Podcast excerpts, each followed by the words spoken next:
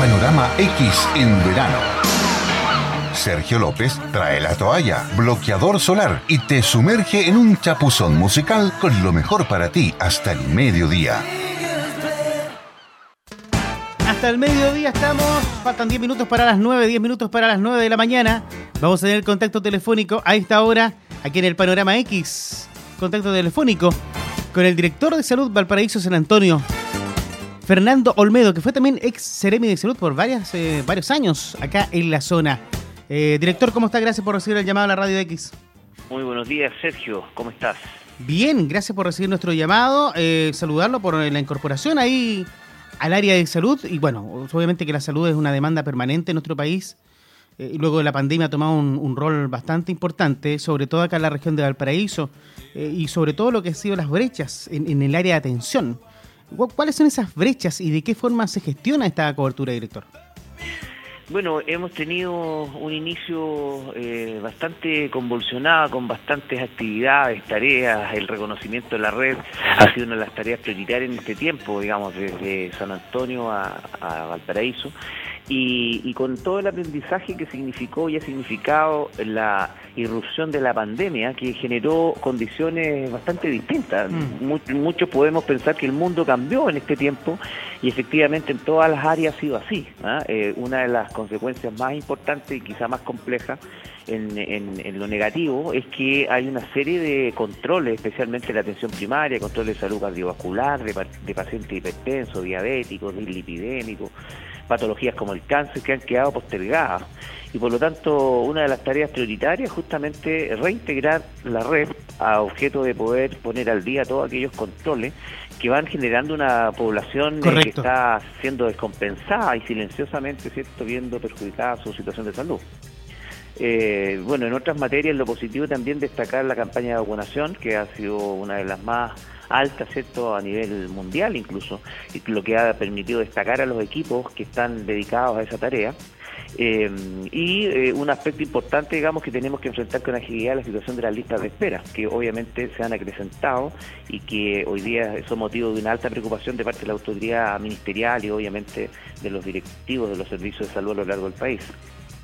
Correcto. Eh, director, una de las tareas prioritarias es hacer más rápidas las listas de espera en, atención de, salud, operaciones, por ejemplo, de cáncer. ¿Habrá más recursos y más profesionales?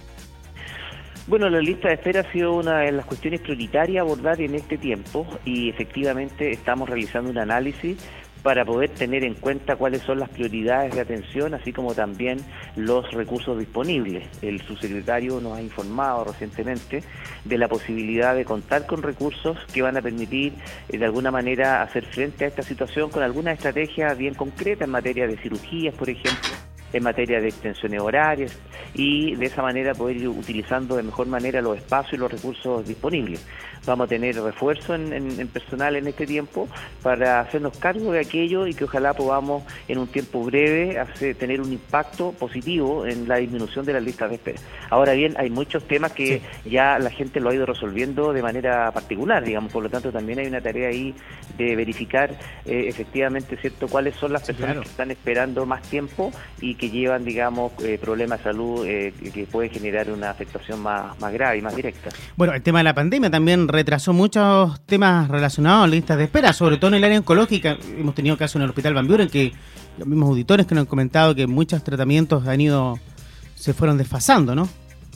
Bueno, el cáncer hoy día, eh, no hay que desconocerlo, es una de las principales causas de muerte en nuestro país y se estima, ¿cierto? Ya hay, hay regiones en el norte en donde ya es la primera causa de muerte.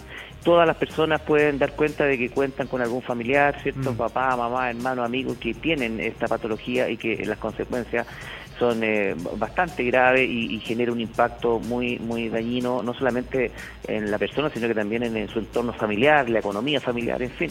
Ahora hemos tenido las reuniones que se requieren y las conversaciones con los equipos del Hospital Bambú en el centro oncológico. Hay que recordar que esta red tiene un potencial muy importante que sirve una macrozona en esa materia y por lo tanto eh, junto a la, digamos eh, el apoyo y la participación de los consejeros regionales también se ha relevado este tema y la idea es poder ser los más ágiles posible para que los recursos que están destinados lleguen a concretar proyectos para satisfacer las necesidades de atención en materia oncológica.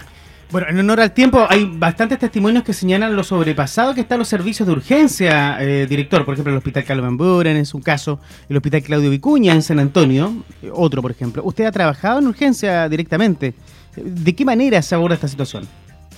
Bueno, hay que poner en el contexto de que hoy día la esperanza de vida ha aumentado en nuestro mm. país, ¿cierto? A 82.5 años y más.